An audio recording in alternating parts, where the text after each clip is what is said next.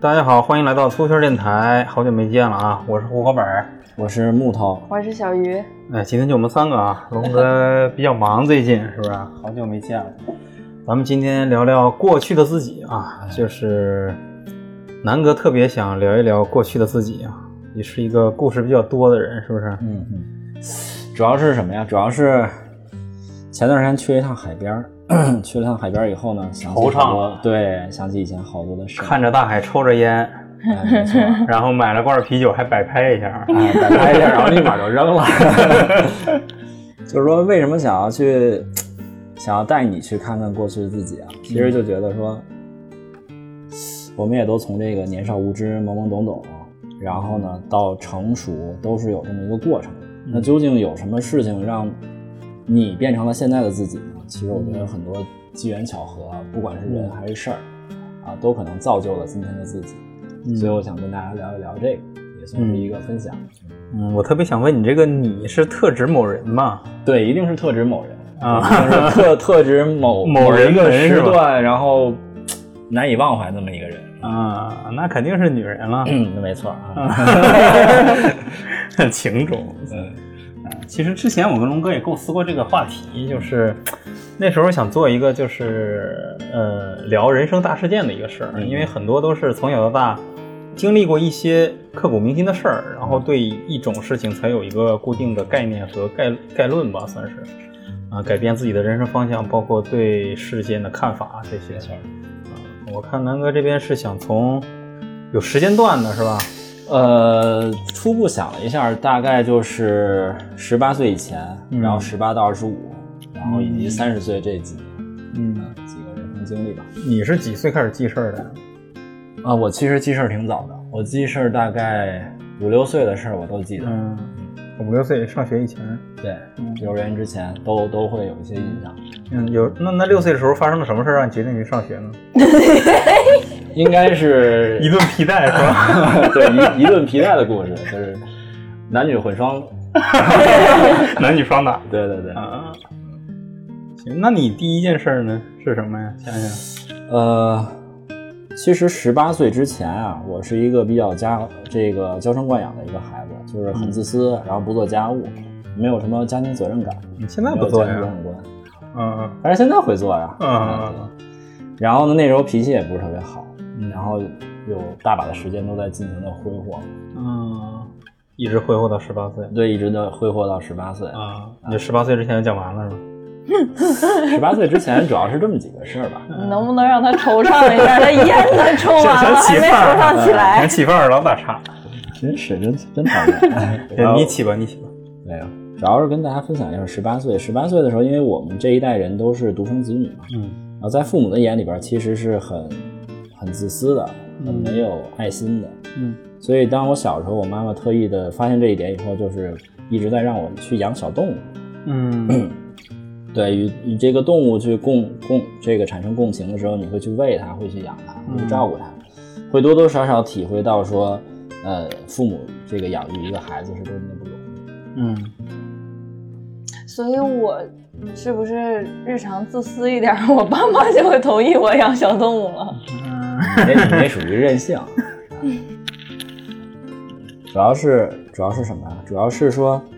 在我十八岁的时候，其实我工我工作比较早，我十七岁就出来工作，嗯，然后一直都是比较稳定，然后也没有什么上升空间。然后后来有一次，有一次这个我爸爸给我托了一个关系，去一个酒店做采购经理。采购经理，对，其实那个油水很肥，是。但是那个时候呢，没有什么工作经验。再一个呢，就是从小家庭教育教育我说，那些钱是你不该拿的，嗯。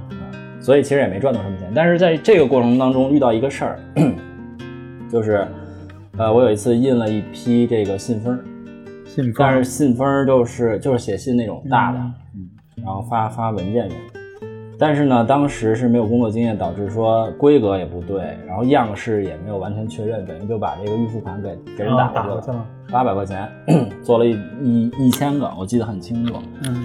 然后当时我的工资是一千二还是一千三？嗯啊，当时我的老板说这个不行，这个没法给他付款，啊，尾款没法结，你让他重新做吧。但是我当时就不知道怎么去跟这个供应商去沟通。嗯然后我跟供应商说，这个我们觉得您做这东西不太满意，需要重新做。他说，那你这得重新付成本钱呀、乱七八糟的。他说，要不然我就去，我也不为难你，要不然我就去跟你们老总去谈，我我我去你们公司闹。我说那别这样，我这有点害怕了。嗯，当时我就想，第一反应就是我自己把这事儿扛下来，要自己给垫了。对自己给垫了。但是当时我觉得八百，我操，是一个天文数字。嗯，基本一个月工资没了。嗯，对啊。然后呢，我等于就跟我爸爸说这事儿了。嗯我爸爸说，其实你就按照公司的意思去去办就可以了。按照老板意思。对，按照老板的意思去做就可以了。嗯但是我当时还是犹豫了一下，我找了另外一个供应商，我把这事儿跟他说了一下。嗯那个供应商当时特别好，然后他直接把财务叫过来了，说你算一下小林在这儿，呃，这半年一共给咱们消耗多少钱，就是从他这儿拿货赚了多少钱？他说大概八千多，嗯那你拿百分之十出来吧，就直接等于他帮我把这个钱就给垫了。哦，是吗？对对对。嗯，所以说那个时候就觉得说，十八岁的时候是一个呃承受能力特别差的一个事儿。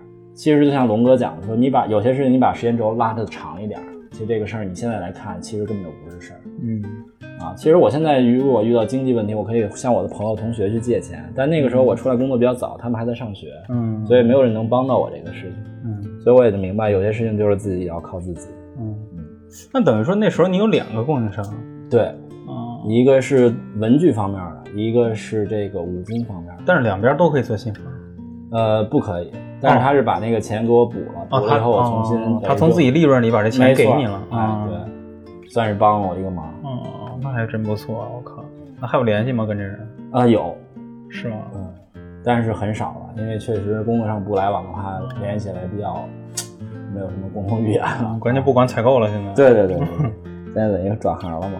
嗯然后十八到二十岁五的时候，那个应该是我这个自理能力比较差，然后自制能力比较差，嗯呃，跟这个女朋友吵架永远不会认错这么一个人。嗯那个时候就是。但是吵架归吵架，吵架我一直都是在跟人家讲道理。我因为什么吵还记着吗？很多事儿吧，但我觉得好像我从来没错过。啊，因为你吃饭嘛就开始吵了，是吧？。对对对对，有可能是因为这些事儿。嗯嗯，但是 我会跟，虽然态度可能会过激，但是我在吵的过程中还是在跟他去讲道理嗯，啊。但是好像没有女用生，真的没有用是听不进去。然后这好像所有男人都会犯的错哈，对，那个时候就觉得我操，吵架就吵架吧，吵架，但是你把这事儿解决摆平了是吧？摆明白吧，你得先啊哄他，再解决事情，你再给他讲道理，他可能会哎那个接受。但是你，但是你不哄他，你直接讲道理，他会觉得你在杠他。其实就是哄完了，后面讲不讲道理都无所谓。也不是，海哥作为作为男生来讲，你你遇到这种事情，你会怎么先处理？我也有那个过程，我就是我是结婚以后才明白讲道理没有用这件事儿的。啊，因为之前谈的女朋友也都是爱跟人讲道理，毕竟男男生年轻的时候可能都是都有直男那个阶段啊，除非你这个五岁抬头天赋异禀啊，这对人心的洞察特别明显，这这这那那估计达到那种程度也是个天生渣男了，是不是？基本这直男我觉得都是有那个想想讲道理这么一个事儿，因为从小受到的教育也都是人要讲理，是吧？包括咱小时候，甚至没有普法的时候，先要摆明白就是什么是对的，什么是错的嘛，对不对？我是结婚了好多年以后才明白这个，也是就现在反过来了对，吗反过来了。其实对不对不重要，得把日子过下去。对你得活呀，是不是？你们涉及到生命了，已经是吗？嗯，这反正没有那么夸张，只是那也够呛。就是回头想想，对不对，真是不太重要。其实你要是一直讲道理，两个人一直僵持下去，那那段时间也是很痛苦的嘛。嗯嗯，其实我爸跟我说过一句话，我记得特别清楚。他跟我说，家不是一个可以讲理的地方。对，所以我觉得他肯定是之前经历过什么，就像咱们主题一样，是，就他肯定是经历过什么才会明白。对我也我也是听过来人跟我说，说这个家是个讲情不讲理的地方，就是你跟你的父母也都是一样的，都是因为那份感情、那份亲情在那儿。其实你小从小到大也不一定每件事都是对的嘛，父母也是，也不一定每件事对你的决定都是对的，但是不还是因为这个感情把它凝聚在一起。你说，如果说真是结婚了，就更没有必要了。可能自己结婚之前，两个人都不太懂的时候，那时候可能会讲讲道理。嗯嗯，结完婚以后这个就不重要了。反正我好像在这方面挺吃亏的啊。现在还是想讲道理。对，其实第一反应还是要说讲道理，但是，嗯，我为什么要想今天聊这个话题，主要是因为前段时间我也是去了一趟海边嘛，在这个开车的路上，其实我我在听我的同事朋友，然后去聊一些话题的时候，其实我是有一些不爱、不太愿意听的，或者说有些跟你的三观不一样。对，没错。嗯，而且我第一次知道女生和女生之间聊天的时候是很恐怖的话题。呃，是，嗯，我听说过，但是没没有现场经历过。聊的很很现实也好，或者怎么样也好，很物质也好，嗯这个是我完全有点扎出来了，是吧？不不不，哎，你这么一说，其实也会有感触。就是我在，其实我在大学毕业，我现在不是大学毕业三年嘛，嗯我在头两年之前，就是我遇到我人生大事之前，嗯，我没有这种感觉。其实就二十多岁之前就没发生过大事儿，是吧？不是，我感觉就没有什么过于大的事情了。嗯反正到人生经历到现在，也就去年那么一个事儿，我觉得是很大的事情了。嗯但在那个事情之前，我我好像没有像你说的这种什么女生和女生之间聊很多话题，因为就是他们在跟我聊这种比较尖锐的问题的时候，我都会选择回避或逃避，甚至说可以逃避，就是因为就是可能也是因为我就是从小被家里保护的比较好嘛，嗯。然后我会就是打内心里当时的想法是，一切都是善良的，嗯，就是邪恶只是小概率，保护的相当好了。对，这太好了，嗯。所以就是就而且我家给我的感觉也是很和谐、很幸福啊，嗯然后就是家里人也很善良嘛，然后包括出去。就算吃亏了，或者说我认为这个嗯亏不该吃，或者说这个亏可能还挺大的，但嗯是我父母的感觉就是会告诉我，嗯、吃亏不要不要怕吃亏，嗯然后就是吃亏可能他会以对以另外一种方式再回馈给你，嗯就那那种感觉。嗯所以我在之前其实很难跟朋友，尤其是女性朋友聊聊到这种太现实的话题，而且嗯我觉得，嗯，凯哥可能更知道一点，因为我们可能认识时间比较长，并且共事过嘛。嗯就我对金钱的概念其实是很轻的，嗯，主要是因为有钱。也不是，这这真不是我的家庭，我觉得呃，哎，项链掉了，不是我的家庭就是还可以，但真的没有算很好。但是可能是从小到大灌输给我的这种感觉，也可能是他们真的有富养我，所以就是我对金钱的概念不是很强。嗯，然后就不涉及到那么多现实的问题。对，所以当有人在跟我说嗯。很现实的话题，就是也会有人说，比如说嗯。女孩就要找一个相对来说经济基础要厚一点的男生，嗯。可能他们想的是，就是找到以后，嗯，可能日子会好过一些，对。不会不至于那么难，或者说可能，嗯，有些就现在生活上有些比较难的事儿，可能大多数都是因为钱，对，然后就是没钱寸步难行嘛那种感觉，就跟我聊这个，但是嗯。就是我是最开始是不信这个的。嗯，这也不说不信吧，可能因为没有经历过，嗯就是实实在在没有钱，就是一分钱没有，就是吃饭吃不起的那种地步，就没有经历过，所以就是想象不到，然后也不愿意去跟他们去提及，因为当时我的感觉是，就是你你谈个对象，就最开始我谈对象，我会觉得，就连出去。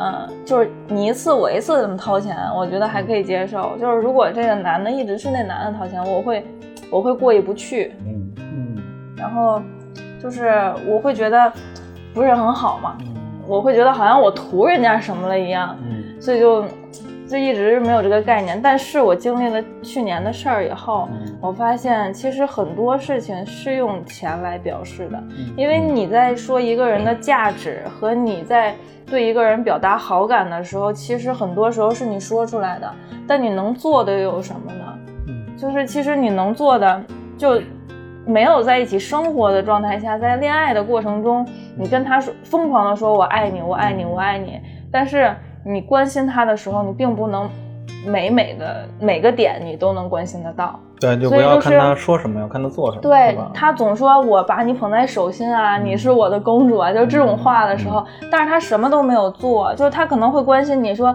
嗯、你肚子疼，他跟你说多喝热水，嗯嗯其实这些是很无力的一种表现，所以就是那个时候我才明白，钱其实是呃表达价值的，或者说表达自己说的那些一个途径。对，它是用用于表达这些的。嗯，所以当那个时候，我觉得其实钱也挺重要的。嗯嗯，现实点讲，肯定是有影响的。对，从那以后，就是因为我我发生这事儿以后，然后我的朋友就是高中同学，关系也不错的一个女孩，她也经历就是同样的事情，但是她比我惨在哪儿？她她跟人家生活了很久了，就是她时间比较早了，所以。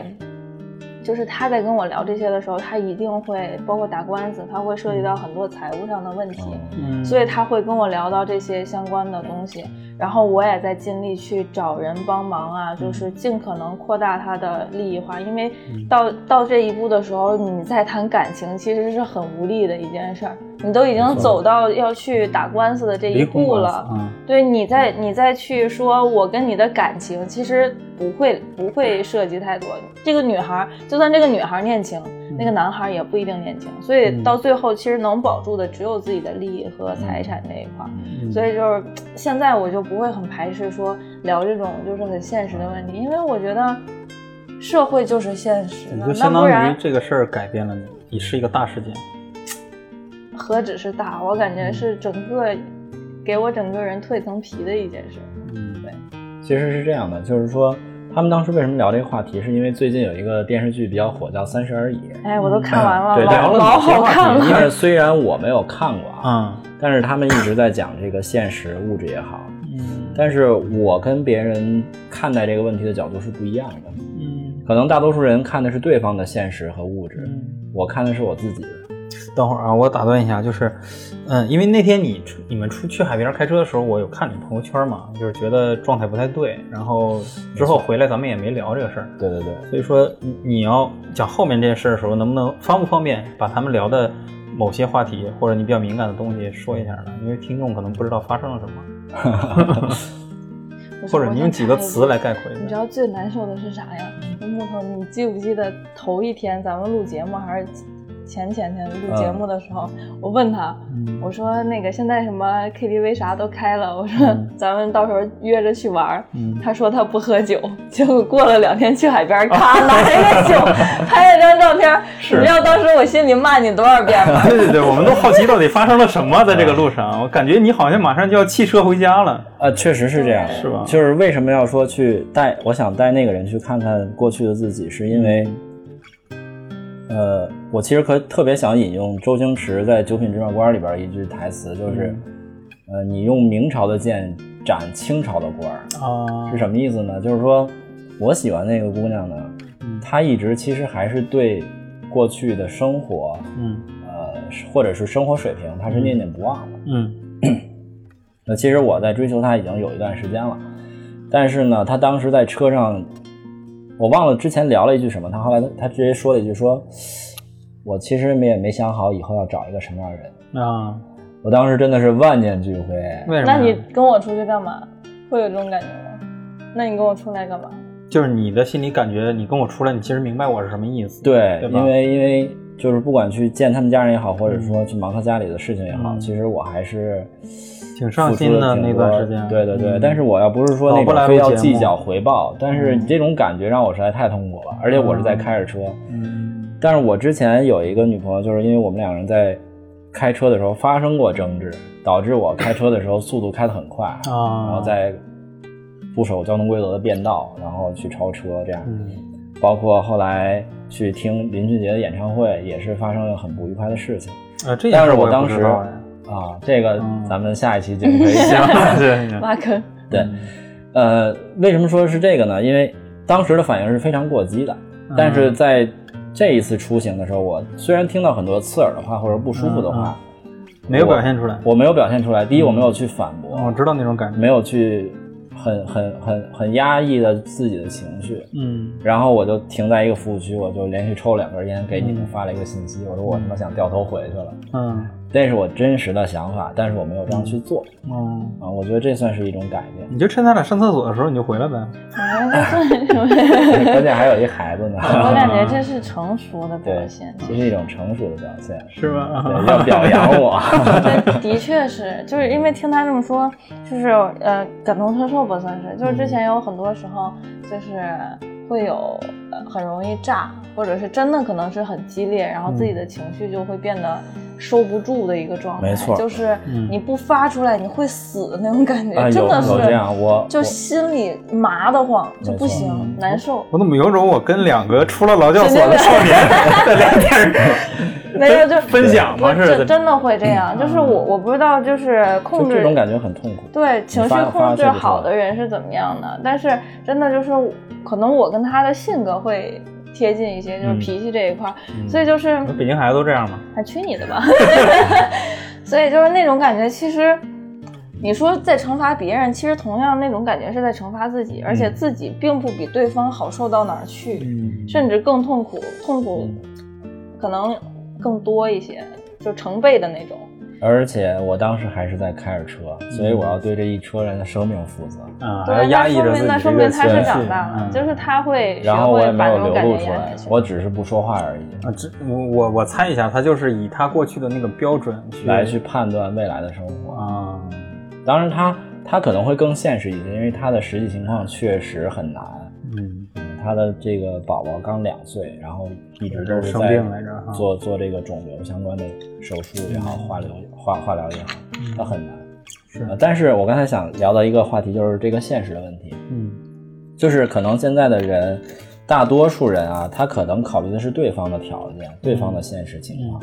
但是我喜欢一个姑娘的时候，我会先看自身，嗯。我看我自身的条件能不能够达到这个姑娘的物质生活水平也好，或者说他以后的嗯嗯开销也好。嗯 OK，我觉得我可以达到，并且他跟着我过不会委屈，嗯我才会对这个人有所行动或者是付出。嗯这样是其实是很好的，因为现在就是，嗯，可能我身边的男孩儿也跟我年龄差不多，不是很成熟哈，嗯，他们会他们会更倾向于挑女孩儿，就是他挑挑哪方面？就是无论是长相、身材，嗯然后可能学历也会考虑，然后包括家庭环境，没错，但其实都挑啊，对，都挑，但是他们是呃有时候会不切实际的挑，啊，就是他自己本身可能不太行，或者是嗯。他不行，但他认为自己 很行，嗯，嗯，然后所以他挑人的标准非常的高。嗯，然后，但凡对方就是，或者说他意象中的女孩，可能还没有发生什么，还没有嗯。深入交流，然后对方有一丝他觉得不那么符合他的要求的时候，嗯他就会可能会用一些不是很好的语言去啊，啊，那就有点幼稚了。对，我就觉得其实这是一个挺幼稚的一个做法。你首先你去选择一个东西的时候，你你要看，其实是木头说的是对的，你要看一下自身的一个状态，嗯就是要么你身上有足够吸引他的点，就是可以吸引他一辈子，让他就算可以抛下一切，嗯然后去跟你在一起。嗯那不然你就自身的状态，你的所谓的 level，哎呀，嗯哎呀，装逼了。来翻译一下 level 什么意思？是什么意思？就是游戏等级，对，嗯就是相对来说要匹配一些。其实女孩儿，我觉得就是你说的那种很现实的女孩儿是会有，因为她一定要啊、呃考虑自身的原因，尤其是其实我觉得是啊、呃可能。正常的女孩儿，普通的女孩儿，可能考虑的范围会更大一些，她可能不会过于在意这个，嗯，可能是可能过得不是很好的女孩儿，她会更在意一些这个，因为她会，其实她也会想自己会不会连累到你，嗯你、嗯我这样你可不可以接受？没错，其实女孩儿也会有这种心，然后要不然就是可能真的是很很厉害，或者是各种条件很好的女孩儿，那人家有资本挑嘛，是不是？对吧？你凭什么要求人家一定要选你呢？对不对？所以就是，其实我反而我的状态就是，我的范围其实还是挺广的，主要还是看这个人最后能不能说跟我说投脾气，可能是不可能了，我这脾气的确不好，就我这脾气的确是不太行。嗯，然后，但是就是好歹得过着舒服、开心吧，对吧？嗯没错，这个还是很重要的。其实就是呃，一个人的秉性啊，包括他的习惯，包括性格，这些也都是从他小的时候一直长到大经历的一些事，包括呃家庭的影响，包括他生活环境的影响，造就这么一个人。对他从什么角度去出发，也都是现实造成的。其实我倒觉得现在咱们所谓现在有的一些说这个人太现实也好或什么，我觉得有点把这个词贬义化了。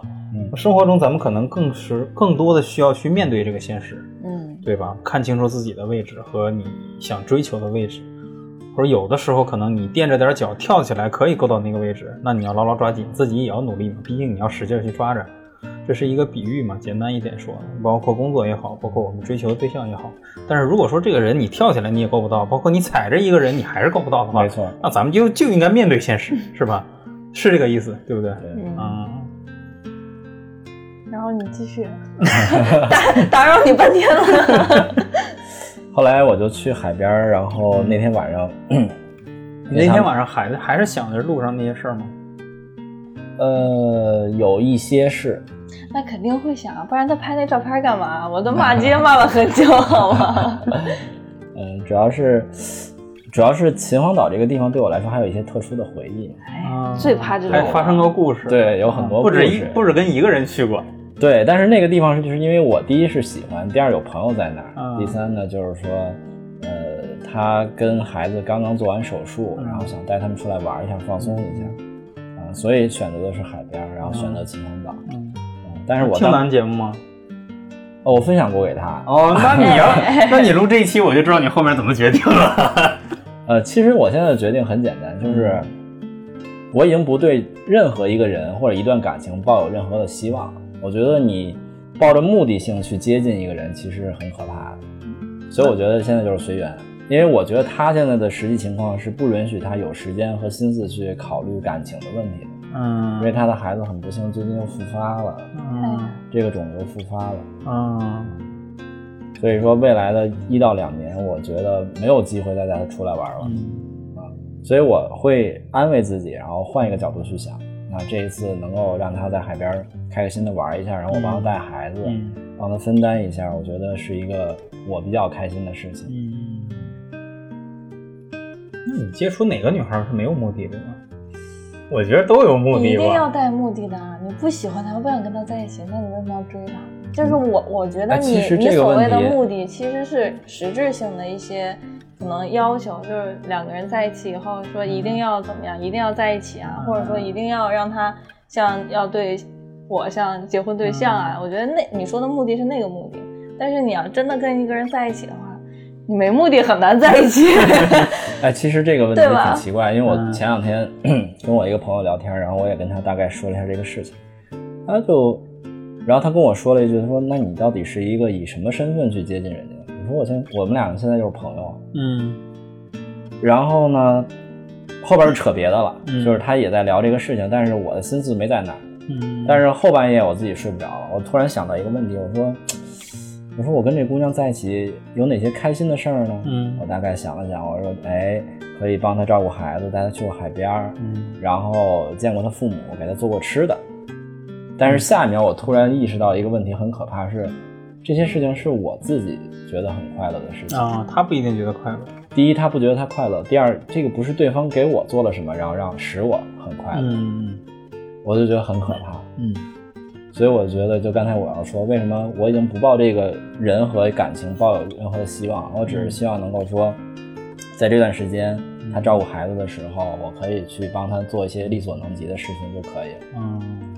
我能理解他的想法，其实就是对感情有一种就是你不要呃过多的付出，因为你过多的付出的情况下，就你一定会有心里一定会有期望，嗯，而且你付出越多，你期望会越大。没错，当你期望没有得到满足的时候，你会异常失落。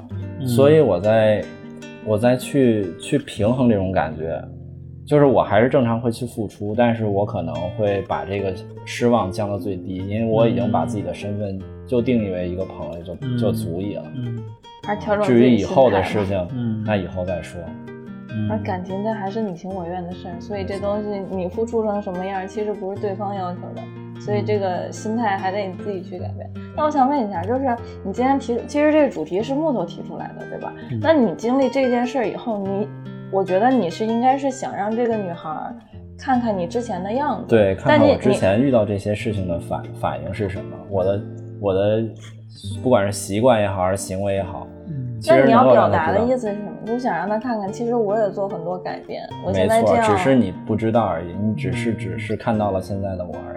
对，我还学做学做饭来着吗？有有有多么的不好？其实我我感觉是这种啊，你你有点，你是不是有一点不甘心？我也不知道我有没有想想错。甘不甘心？就是你，就是我觉得他要提出这个，而且刚才他说了他的那个现在这个对于这个情绪的控制什么的，我觉得你想让那个女孩知道这些，是不是因为你想告诉她，我以前脾气很急，但是我现在愿意说，为了让你和孩子可能有一个比较好的一个。一个旅行，然后我把这脾气压制下去了。就我之前可能会很混蛋，如果要遇见这种事儿，我的我我会爆发，我会怎么样？我甚至会扔下你们，我就直接走。嗯。然后你现在看到我，可能你还觉得我不是那么好，但是我跟我之前比，我好太多了。嗯。只是你不知道而已。是是想表达这种感觉。对，是这个意思。概括的挺好了。哎，漂亮。我给你们讲一个改变我挺严重的一件事儿吧，因为咱们这个。主题我看再聊就成情感节目了。我是我印象特别深，是我小学二年级的时候，那时候刚上学，然后可能刚学会撒谎吧，就是希望兜里零用钱多一些嘛。然后那时候学校会经经常会交一些学杂费啊、书本费啊、这费那费的，然后管家里要，然后家长就会给你，第二天你带到学校去交给老师。然后那时候刚交了几次以后，我发现，哎，这个老师和家长之间其实是没有通话的。一个班那么多孩子，他们不可能每个都去通话。教了几次以后呢，我发现这个要钱比较容易啊这件事儿。然后我就跟有一天跟我妈撒谎，我说我们又要交交什么什么钱，多少多少钱，也没多要吧，二十多块钱。啊，行，我妈就给我了。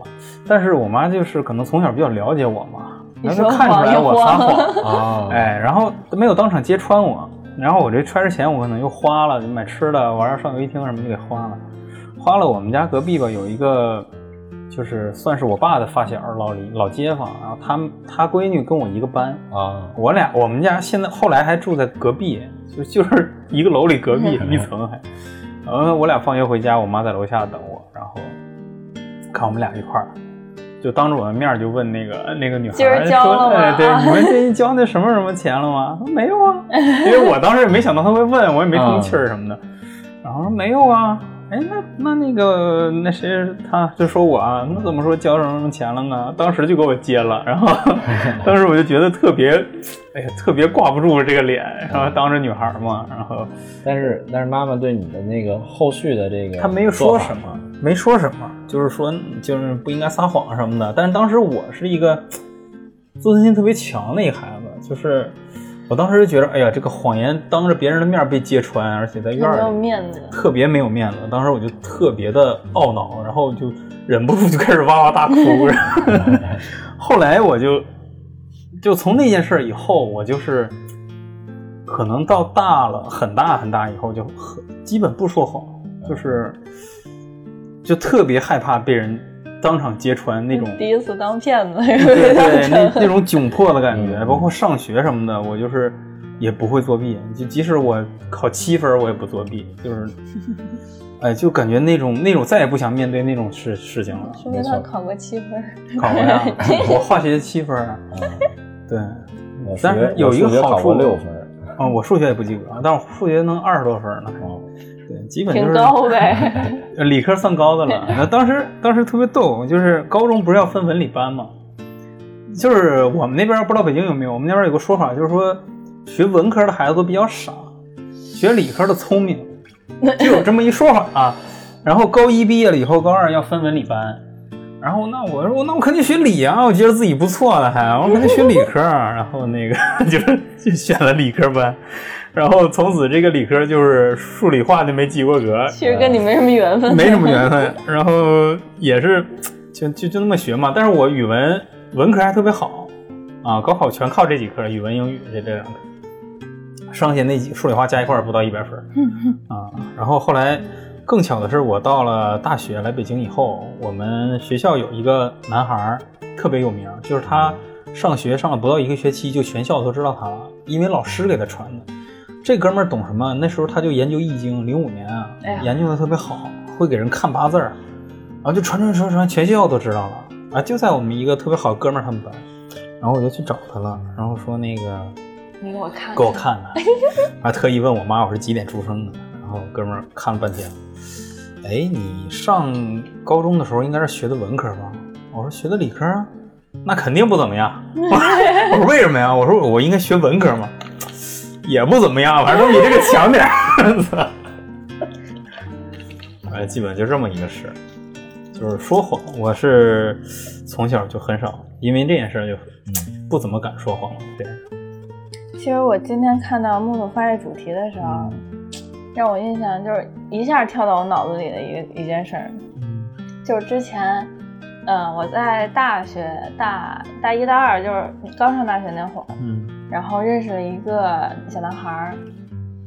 我靠，那会儿小男孩儿也不是小男孩儿，就跟我同学，呃不也不是同学，但是就是同龄人，嗯就比我大个一岁多一点。那叫小男孩儿啊。哎，这那会儿我不是想他不老想当人妈 妈成熟的早去你的 然后就是，就是当时，呃，就当时我的状态还是那种，就是相信一切都是美好的那种感觉，嗯然后就是也。其实也很好骗，就是嗯不是说骗我这人怎么着，就是骗，比如说出去让我请客啊什么的，嗯我都很大方的那种，很就是那种状态。嗯然后就是完全不计较，就不会说，好像我花多了，我我你再叫我，你再坑我，我就不理你了。就那会儿也不会想到这些。然后他那会儿，他就是啊追我啊，对，就是他当时就是。拿你当饭票了哎？也不是，他不会坑我钱，他就是觉得我这样是，呃，善良的那种表现吧，可能，嗯然后觉得当时我很纯真，我可能现在这个词儿跟我 离得有点远啊，但是当时，当时就是，反正他给我的评价就是这样，然后就是可能他记得我那个所谓他认为很美好的一个状态了，嗯然后就是后来他追我没追成嘛，嗯然后可能男孩也也要面子，然后所以我们就断联了一段时间起，其实也不算断联，就是不理对方了嘛。嗯然后就各自过各自的，就是也没有什么交集。嗯然后就是去年、前年、去年，其实到今去年年底到今年，就是我发生事情以后，然后他因为我们有微信嘛，他会可能会看我朋友圈什么的，然后他就是有找到我，然后反正那意思就是。并不在意我的经历或怎么样，嗯然后就是还是愿意追我，但是我感觉他追我的原因是因为我印在他脑子里的那个印象还是原来的那个我，嗯。然后当时我其实我没有什么想法，因为毕竟我感觉刚出一个火坑，我自己也需要时间，不管是疗伤啊，还是让自己沉淀一下，我就也没有同意。但是，嗯，并不并不碍于我们之间的相处，可能会偶尔出去约个饭啊，或者是有时间一起去 KTV 唱个歌这种。然后，但是在交往过程中，他有一次我们一起去了一个餐吧。然后喝了点啤酒以后，他就跟我聊，他说：“我感觉现在的你变得不一样了。嗯”然后我说：“我说你觉得怎么不一样了？”然后他的意思就是，嗯，我没有之前那么的，就所谓的善良和或者容易相信一个人。对，就是没有那么的纯真了。感觉我，我时刻在设防，啊就是我会，我会更小心、更更谨慎一些，然后可能。但是我没有做什么不好的事儿啊，我该掏钱什么的这些我也不含糊，但是但人家也没让我掏，就是反正就是他会觉得我感觉在筑一道墙，就是他也没说特别明白，但是他给我比喻就是他感觉跟我交往过程中我是有防备的，嗯然后我是有保留的，嗯然后他就是可能他的想法也比较幼稚一些，小男孩嘛，然后。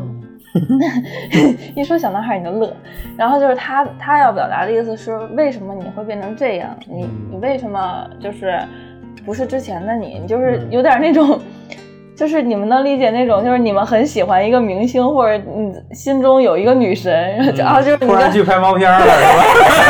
不是，那是你的女神，就是这就是徐若瑄，就是不是说突然拍完，就是就是突然你发现她可能哎，她没那么光鲜亮丽，她卸了妆、啊，怎么是这个样子？或者说哎，她她怎么？她怎么吃完饭会在酒店门口抽烟啊？他不是那么女神了，他不是我之前想象那种样子。嗯就他给我表达是这种感觉。嗯然后其实当时我就特别想跟他说，今天木头提出这个话题，你要看我经历了什么，经历了什么改变了我。没错，你不能要求我永远是个像个小孩一样，相信一切都是美好的。我觉得我如果到现在这个年纪，我还是那种想法的话，我会输得更惨。嗯我觉得确实是。对，嗯所以其实，今天聊这个话题，一个是想要给过去你 生命中那个遗憾的人嗯去告诉他，我现在变成什么样。嗯还有一种就是，呃，我在二十二十八岁的时候，我姥姥去世了，嗯而且去世当天是我生日，我记得特别清楚。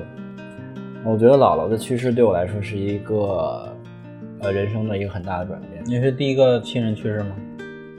她不是，但是是我第一个经历的，而且是经常从小生活在一起的亲而且。姥姥啊、奶奶啊这种角色，应该是比较宠爱这种隔辈儿的这种孩子。没错，隔辈儿疼。对，然后姥姥的去世让我其实敢在今天或者今后的人生说一句，就是我从小到大没有做过什么觉得遗憾的事情。呃，因为在姥姥去世的前一礼拜，我因为我是每个礼拜，其实我这个人一无是处，但是我觉得我妈教会我了最最重要一点就是孝顺。嗯这个很好。呃，我我从小的学习成绩也都不是很好，没有什么拿出手的事情，但是唯一提到的就是说这孩子很孝顺。嗯然后姥姥去世前一礼拜，我还要去看她。当时她其实有点犯病，有点不太行。然后当时我就哭的特别不行。但是我姥姥 是一个特别要强的人，抽着烟劝我说：“没事儿，不行了还抽烟呢。没错。”我感觉我看到我姥姥的样子。说那个姥姥都活活到这个七十多了，这什么都没什么都见过了，嗯什么不用怕。嗯结果转过头来，这个礼拜周一，然后就去世了。嗯当我们全家人，包括我弟弟啊、我二姨啊、我舅舅，他们都哭得很伤心。但是那天早上我是没怎么哭，嗯因为我觉得没有什么遗憾。嗯所以对我来讲，姥姥的去世对我来说是一个很大的转变。然后他很遗憾的是没有看到我现在的这个样子。嗯呃我现在是什么样子？就是对生活依然很很热爱，然后也很自信嗯啊，然后也会去做饭，会去照顾自己，会去照顾我的父母啊。这可能是他没有看到的。嗯，没错。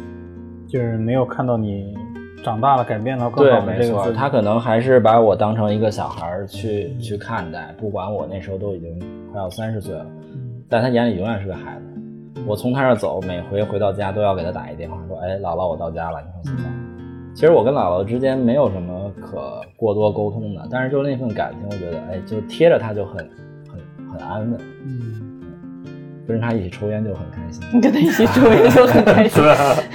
我我刚要哭出来。你抽烟跟姥姥学的是吧？啊，对对对，基本上他就会先让我一根儿。对对对。啊，你这个经历没有没有很多人你给姥姥点火吗？呃，会点，姥姥会泄火，发烟是吧？姥姥那时候很牛逼，姥姥社会，姥姥那时候谢一下，点两下。对，姥姥那时候住院，什么医院禁止抽烟，都嗯根本就魂不吝，就是楼道就拿着大中华就抽上了，啊，来根华子吧。对，来根华子，嗯。所以姥姥没有看到我现在的样子，嗯其实也是一种小小的遗憾吧。但是我对他来说，我是没有遗憾。嗯，这会有。其实，像我小时候的话，我是零五年来北京嘛，我有过这种感受，就是我来北京的第二年，我奶奶去世了，然后那时候上学嘛，也是特意赶回去见了一下最后一面，然后隔了一年，正好一年，我爷爷就去世了。那时候也是有种年轻的冲动嘛，像像包括我女儿现在小时候也会哄他姥姥姥爷或者他奶奶开心，就是我长大了赚钱了给你买这个买那个的。因为小时候我也说过这种话，但是我爷爷奶奶年纪比较大嘛，然后也是可能对自己当年吹过的牛逼没有兑现，就没有及时实现这种诺言，也是有很大的遗憾。嗯，嗯，毕竟当时也是在上学嘛，还没有上班。那这件事情对你有什么改变吗？其实对我改变最大的可能是我父亲的去世，啊，就是我父亲是在我结婚一年以后去世的。嗯嗯，我从小就知道我父亲是特别喜欢小孩儿，然后再加上，嗯，我在我爷爷那边儿是单传，就我一个啊孙子，而且是我爷爷最后的一个希望，因为我爸是最小的。嗯，然后之前都是姐姐嘛，我从小就是生活在那种逢年过节要家里一块儿聚餐的时候，我是坐在我爷爷奶奶中间，啊因为，我爷爷奶奶是能地位很高对，就是山东人，就是传统观念特别强。我奶奶是一个纯家庭主妇，就是大门不出二门不迈，就是她，我小时候她在哈尔滨都没出过家门，出门不都不会坐公交车那种。嗯嗯，就是我爷一个人上班养大六个孩子，然后三个闺儿三女，秀的感觉。有点那个意思，就好像嫁给我爷爷之前也是大家闺秀。嗯，当时好像还没那么什么。然后我小时候就很，小时候好玩嘛，总想跟姐姐一块玩，因为小孩他们是一桌，然后大人一桌，我是夹在爷爷奶中间。当时我是特别想去那个小孩那桌，嗯跟他们一块儿吃，那会儿更好玩一点，有说有笑的。但是我坐在他们俩中间呢，就是我的碗上面摞着全是菜，俩人给我夹的，哎，大凯吃这个吃这个，就是那时候不自在，想逃离，就是那种。现在想想还是挺珍贵，就是在他们的观念里，可能这是一个宝贝疙瘩。对，嗯把所有东西都给了你。对，然后从小对我也特别好嘛。那时候那家庭条件也不好，我想要什么他们也都会给我买。小时候爱画画，也是给我买笔啊、本儿什么的。然后包括之前节目也讲过，我爷爷因为手巧，他是铁匠嘛，嗯给我做弓箭什么的。那时候挺遗憾的，就是，但是毕竟是隔一代，那时候也不是特别懂。然后等我父亲去的时候，去世的时候，我就是感觉特别强烈，就是那时候已经上班了，而且有家庭，有了孩子。我知道我父亲特别喜欢小孩，然后那时候我女儿刚出生，才几个月大吧，赶到本来想要那年带孩子回回东北的，嗯正好他也能见见孩子，因为之前都是视频嘛，看看照片什么的。结果就是我爷我父亲去世的时候是十二月二十五号圣诞节那天，还有两个月就过年了嘛，结果就没等到那，就差两个月就没见着孩子。那时候我就特别遗憾。等我父亲去世以后，我才发现有些事真是不做就没有机会。所以现在我感觉就是，我母亲对我来说是太太太重要了。我经常会现在每隔两三年就会给我母亲打电话，就是我说你现在什么也不用操心，我这边也不用你管了，因为我这边我也能养活自己。就是我说你就把自己照顾好就行，因为我毕竟不在身边嘛，他自己一个人在那边 有个头疼脑热，他也不会跟我说。嗯我今天特别害怕。我说你现在对我来说就是唯一的那一个，所以说你一定要照顾好自己。嗯。其实我姥姥过过世以后，然后其实对我影响挺大，就是说我把一切的事情都看得很开了，嗯不管是亲情还是爱情还是金钱，看得都很开。我觉得第一就是人死了以后什么都带不走，嗯。第二呢就是说他攒了一辈子的钱给这三个子女，或者说每年到这个过年给压岁钱的时候，全都拿出来了。嗯。但是亲人永远都是会要离开你的，嗯。所以我也就慢慢习惯了，说不管是身边的朋友、亲人，然后同事的那种分别，其实对我来说现在已经没有那么容易的感伤了，有一定免疫了。有一定免疫了。因为我觉得我最亲的人都走了，那其实这个世界上也也就没有谁了。嗯可能因为我从小跟姥姥长长大，然后是跟他们相处时间比较长，我对我父母其实的感情在十八岁之前其实是很淡薄的。嗯其实为什么刚开始讲的说没有家庭责任感或者没有这个家庭的观念，其实是有很大原因的。有可能就是这个原生家庭的这种，这叫什么幼年的这种，呃，宠爱惯的。缺失，嗯，这种缺失，为啥？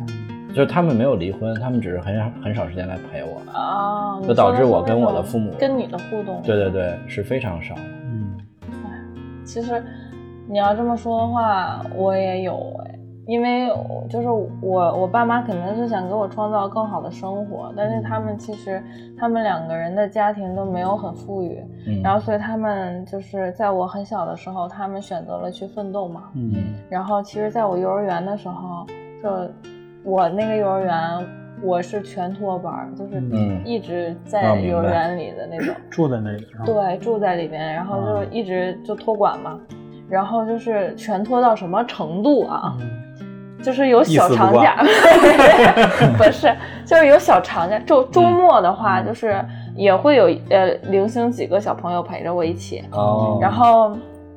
但是就是周就是周末还好，一到小长假，比如七天的那种，小的时候都是七天的，嗯。然后七天的时候只有我一个人跟老师，哦因为我爸妈还是对老师是人家是工作嘛，他是拳头老师，哇。然后所以就是我是完全那那一段时间，就是我记忆特别早，所以就是那会儿的事儿我记得特别清楚，可能也是因为印象深。我记得在上小就是上幼儿园之前，我是一个特别作、特别闹的一个人，嗯就是可能也是惯的啊，嗯就是天天要黏着我妈。嗯就包括我妈那会儿去，我妈最开始是地铁上班，然后我妈要去那边上夜班，嗯就是要去那边看着，然后我都要跟着我妈去上班，哦对，就是黏到那种程度，但是也算是一种改变吧。就是在这个上幼儿园之前全托班之前，我是那种状态，上了全托班以后，就是这种状态大概得持续了得有两三年，可能甚至更长，但是我具体的时间我不记得了。嗯就是基本都是我，我很少很少会被接回家。嗯我被我被接回家，我都会感动到哭，真的，就好久没见到他们，导致我那那阵儿有一什么变化？我看到我爸妈是陌生的，哦，就是我感情有点淡了。很恐怖，尤其是对小孩来讲，嗯看到父母是陌生的那种感觉就很难受。就我反而觉得幼儿园是我的家，哦我可以跟那个幼儿园的老师，那会儿那会儿叫阿姨，我可以对他像对妈妈一样依赖。嗯但是回家我看到我妈的时候，呃，或者他们就是好不容易把我接回家，可能父母也想补偿我，就会就会带我去超市去买，不管玩具啊还是零食啊这种，我都不好意思张嘴去要，嗯，都是别人客套了。对，就是别人。对对，别人就是我爸妈给我拿，说这个你想吃吗？都要问我。嗯然后这个你想吃吗？他问我的时候，我说不要。嗯，但是他们放到车里的话，我会很开心。就是我只是嘴上和面子上有点不太好意思去要，嗯因为我觉得他们陌生。嗯反而后来可能他们也意识到这一点了吧，然后后来就是，呃，也是把我接回家了，是这样的。嗯但是那一段时间，我觉得那个变化很恐怖，所以小孩儿在小的时候没有父母陪伴，其实是一个很不利于他成长的一件事儿。那一阵儿我自闭到，也不是自闭啊，就是我可能父母缺失这种感觉，就是导致我跟小朋友在相处的时候，就是他们，因为他们会回家，他们跟我嗯聊他们回家跟嗯爸爸妈妈的事情的时候，我记得很清楚，我会因为嫉妒恶意报复他们。哦，是吗？嗯，哦，这个黑历史没报过啊。对，就是他，你之前讲的那些坏事儿是不是都你自己干的？没有，就是你不是，就是小孩的报复其实很简单，就比如说，呃，你把你那个带泥的胡萝卜给他们吃。没有，就是就是比如说会可能欺负一个小孩，就是嗯呃，这把男生年里都是小孩儿不是把男生拽到女厕所。啊。然后或者说那个假装跟老师告状，他他欺负我了，但其实人家只是就是轻拍了我一下或怎么样，啊就这种。你就倒地上假摔开始。那那 没有，那会儿还不会碰瓷儿好吗？然后就是真的会做做出一些，我认为其实小孩儿那个阶段去做出这样的事情，其实是已经是算报复行为了，嗯。已经算有嫉妒心了。因为小孩儿他做不出什么太坏的事儿，幼儿园呀、那么那么点儿小孩儿，然后所以就是我觉得可能是因为这个方面有改变。还有就是刚才听到你们说有家家里人去世这样，嗯。我想到一句话，就是父母是自己和死神之间的一道墙。对，这句话之前很很火。我怎么没听过？哎，你不咋上网吗？你不是网易云对不对？这这句话我其实是听那个马未都在讲一期节目，马未都是吧就是嗯你知道当时我是什么想法？因为我我的家庭是这样，我我爸爸是那个爸爸妈妈走得早，然后我爷爷奶奶我妈都没有见过，就我妈嫁给我爸的时候已经已经是没有的。嗯然后，但是我我的姥姥姥爷现在，嗯嗯，虽然年纪很大，但是还健在，而且身体还不错。嗯然后就是很明显，从我这儿能感觉到，我爸可能更恐惧死亡，哦，呃，更可能更小心一点。我我爸会把自己身上的病痛就是无限放大，命一些。对，无限嗯放大。就是同样是我妈胃也会有息肉，我觉得可能岁数大了都会有这个毛病。我也有，。我减掉对两个了。，然后就是我爸胃也会有息肉，嗯他们同时去体检，体检的时候做胃镜就可以其实取出来的。然后就是，但是我因为胃镜不是全麻嘛，嗯就是无痛的那种，就是胃肠镜一起做。嗯然后我爸甚至在住院胃肠镜一块儿做，对前后通全啊。哎，你不要猜这些细节好吗？就是我爸会因为第二天要做全麻而头一天高血压，就是。被吓的。他没有高血嗯压，他是本来是没有高血压的，他会被吓到高血压，嗯然后不停的去问护士，全麻会不会死人？啊，但是我妈会显得淡定很多。然后我妈妈那个息肉，它的直径会大一些，然后可能就是正常的情况下，好像是拿电什么，就是烫一下那个伤口就愈合了，或怎么样，就比较小的息肉。但是小缝针是对吗？它那个是，它是好像是说里面得加卡子还是什么，那个卡子是可以排、排出来的，我我也不太懂啊，反正就是呃需要术后呃卧床个三天左右，然后饮食清淡。我妈第二天就下床溜达，嗯她闲不住，然后没到第三天，第二天晚上的时候跟我爸下馆子去了。嗯，但是如果同样的事情发生在我爸身上，可能我爸要躺一礼拜，他才肯起来。很谨慎。对他他会比较谨慎。然后就是因为我我姥爷他那个怎么说，就是他的身体虽然说还不错哈，但是他也会那个心脏也也会有一些问题，嗯然后所以就是嗯住过几次院嘛，嗯然后我就在站在我的姥爷的那个角度去想，他是不是现在面对的就是死神？嗯他嘴上说的云淡风轻，但是我很我很清楚的看到，当他就犯病的时候，他也会紧张，也会害怕。所以我我说这个的原因是，嗯，站在可能我姥姥姥爷的那个位置上，嗯他看现他的现在和过去，就是他的爸爸妈妈还在的时候，他可能没有这么畏惧没错，这个死亡。但是当他站在这个位置上了，他直面死亡的时候，他可能会现在虽然云淡风轻，但是他还是有有恐惧在的。就像木头他姥姥在去世前一周跟他说啊，我都已经经历过了，或怎么样，我都这么他们的话。对对，其实我我觉得其实是说给你们听的。也许这个话到现在你还没办法理解，但嗯有一天你去直面死亡的时候，可能你就会理解这些话到底是发自真心的，还是说我只是想让你们不要那么担心我。对，所以这个可能是所谓的变化是现在和以后的变化，我可能拉到未来了。对，对对对，其实，不过说回来讲啊，女人的确在病痛或者是恐惧这方面，我觉得比男人要强很多。比较能隐忍吧。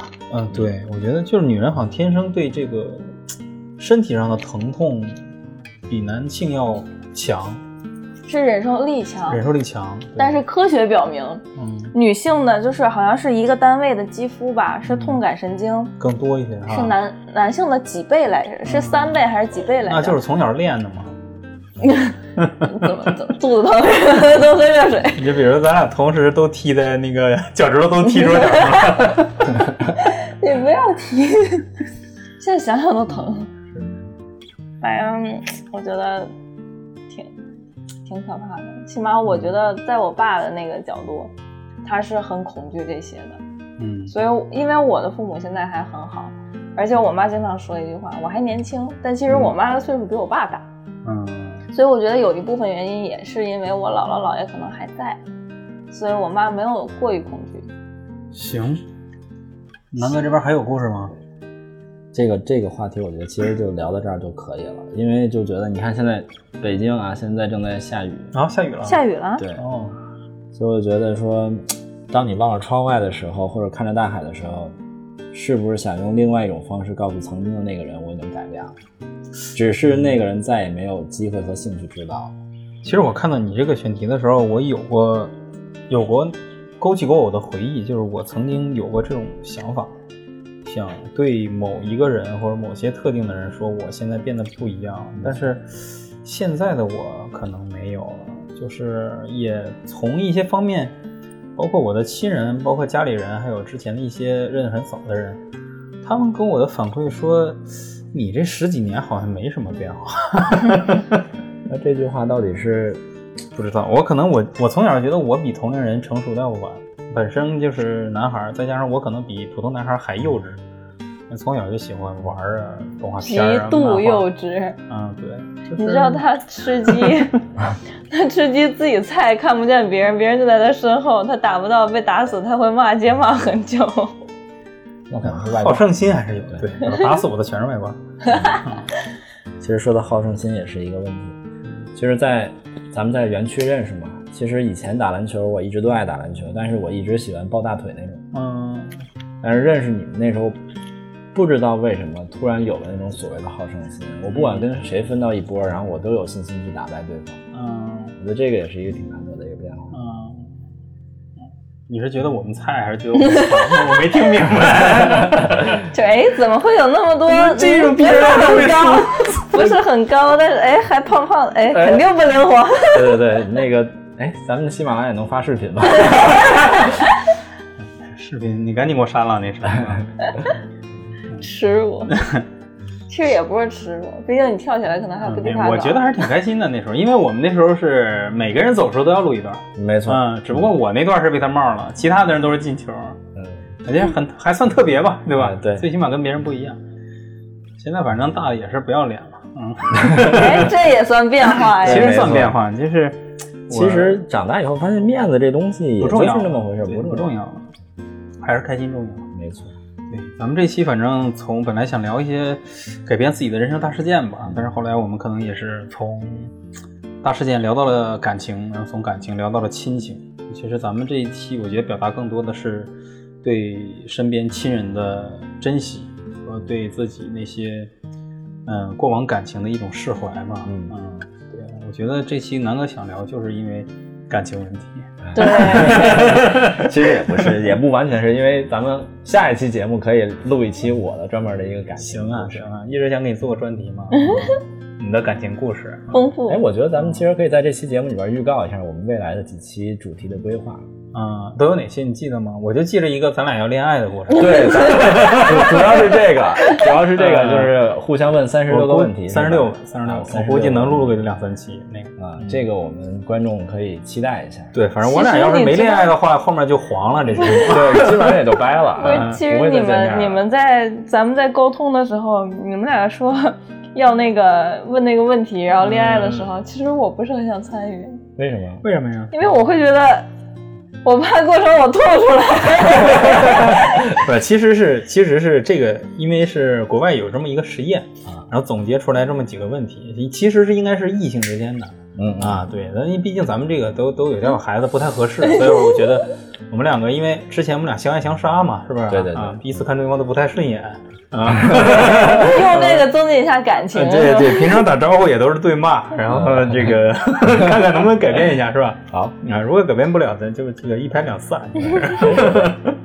买卖不在，仁义在。啊，还有什么来着？呃，还有一期是聊我们现代人和父母那一代人到底哪一辈人更辛苦。哦，这个有的聊。这个对，嗯，还有吗？还有还有那个呃关于抑郁吧，情绪这块儿的那个，哦，对，人生的低谷，嗯，一起挖这么多坑。一起挖这么多坑。行行行，大家期待一下吧啊！我我我是挺期待的，跟南哥怎么相坠入爱河，然后不能自拔。因为毕竟很久结完婚以后很久没有谈过恋爱了，人生就要多尝试。对，我也需要 需要学习一下所谓的那个套路来，然后来先用你实验一把。行行行我好恶心啊！